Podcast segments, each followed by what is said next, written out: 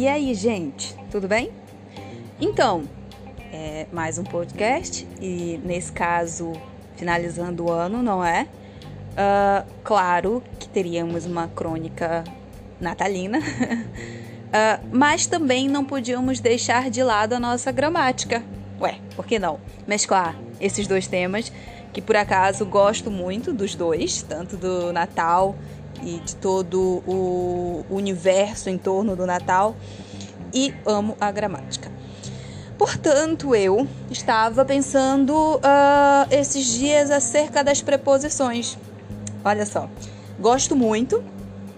As preposições nos textos que eu corrijo em geral, uh, nas produções em geral dos alunos, das pessoas que eu vejo publicando coisas na internet, já vi que é um tema que causa muitas dúvidas. Muita gente não sabe direito o que, que são as preposições, enfim. Mas o interessante é que as preposições elas têm total relação com os verbos, não é? E também com algumas palavrinhas que exigem as preposições. Exemplo, é, alguns adjetivos, o, alguns nomes, principalmente, e alguns advérbios. Portanto, as preposições elas não são termos essenciais na nossa gramática, mas sim são termos é, que nós chamamos de termos que são acessórios, que vêm, na verdade, porque são pedidos por outro termo. Diria até mais, é, são, são termos que eles são subordinados, ok? Portanto, as preposições elas irão aparecer conforme a palavra que está exigindo a sua presença. Elas não são uma escolha nossa, ok?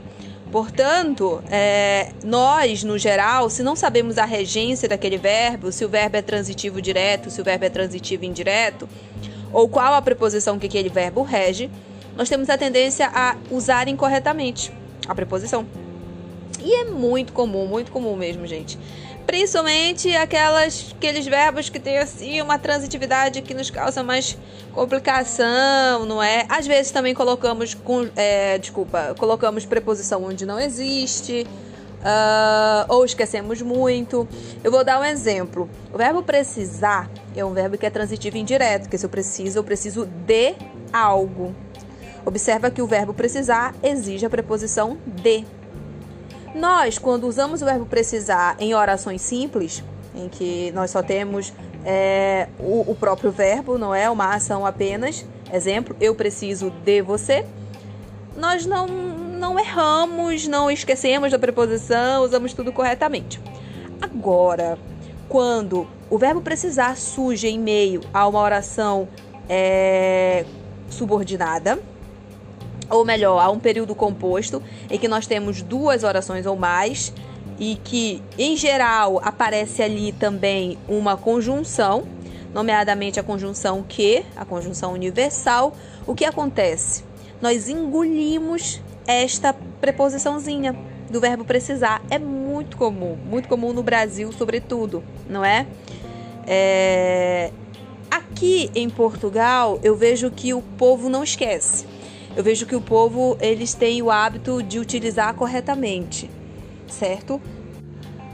Exemplo: as crianças precisam de que cuidemos delas. Observem que no Brasil, sobretudo, aqui em Portugal também, claro. É, mas eu falo é, quanto à experiência nesses dois ambientes da, de utilização da língua portuguesa, eu vejo de forma muito mais frequente na nossa, varia, na nossa variação brasileira, porque nós temos uh, no Brasil o hábito de, de tornar, contrair o, o máximo possível, é, omitir palavras. Nós temos um, um discurso um pouco mais, mais acelerado, não é?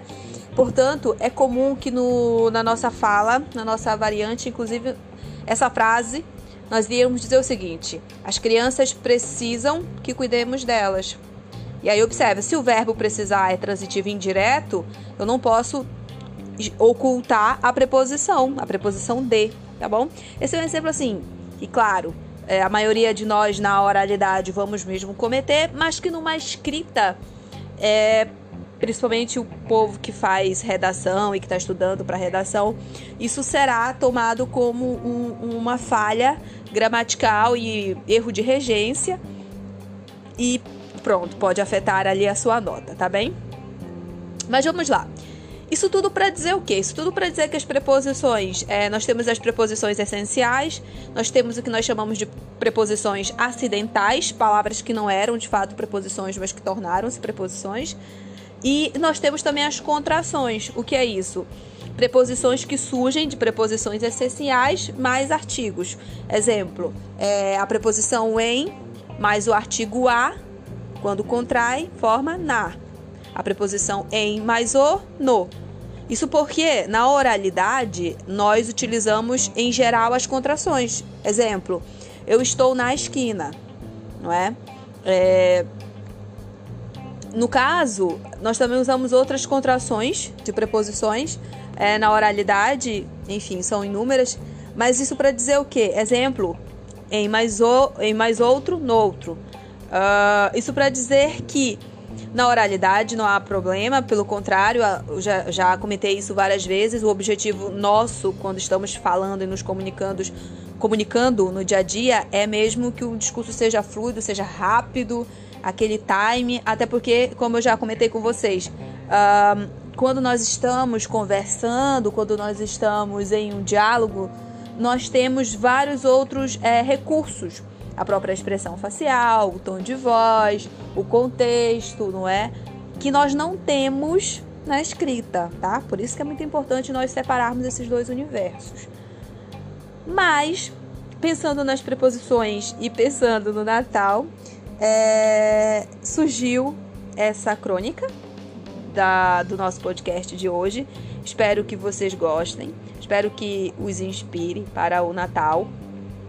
Espero também que tire algumas dúvidas acerca das preposições. É... Estará disponível no blog, como sempre, no blog do Geso e também agora em forma de podcast, tá bem? Vou fazer a leitura, quem quiser ler na íntegra e com mais calma, como eu disse, no blog. A conexão natalina. Na nossa língua, temos preposições locativas para tudo. Depende do sentido da ação que queremos expressar.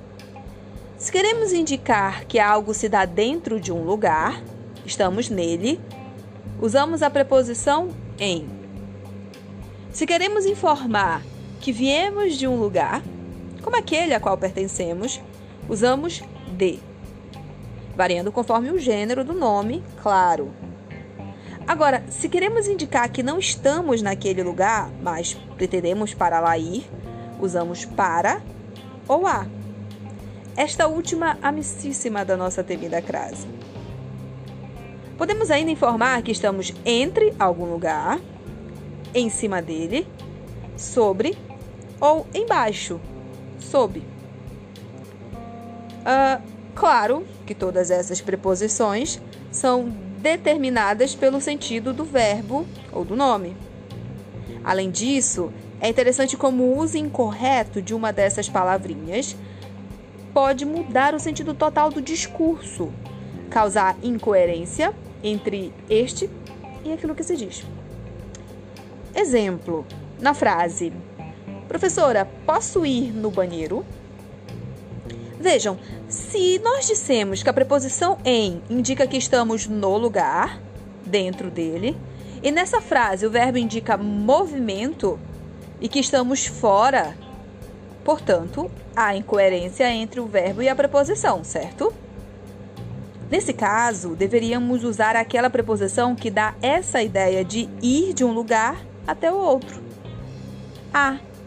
Preposição a. Banheiro, palavra masculina, portanto, a mais o, ao. Professora, posso ir ao banheiro. As preposições são termos regidos, exigidos por verbos e substantivos não são essenciais, mas são fundamentais para o sentido do que se quer transmitir, dizer e até sentir. Hum, mas por que toda essa explicação de gramática às vésperas do Natal, quando não queremos nem ouvir falar na instigante, porém complexa língua portuguesa? Bem, isso porque as preposições de lugar me fazem lembrar de pertencimento, deslocação, movimento, partida, chegada.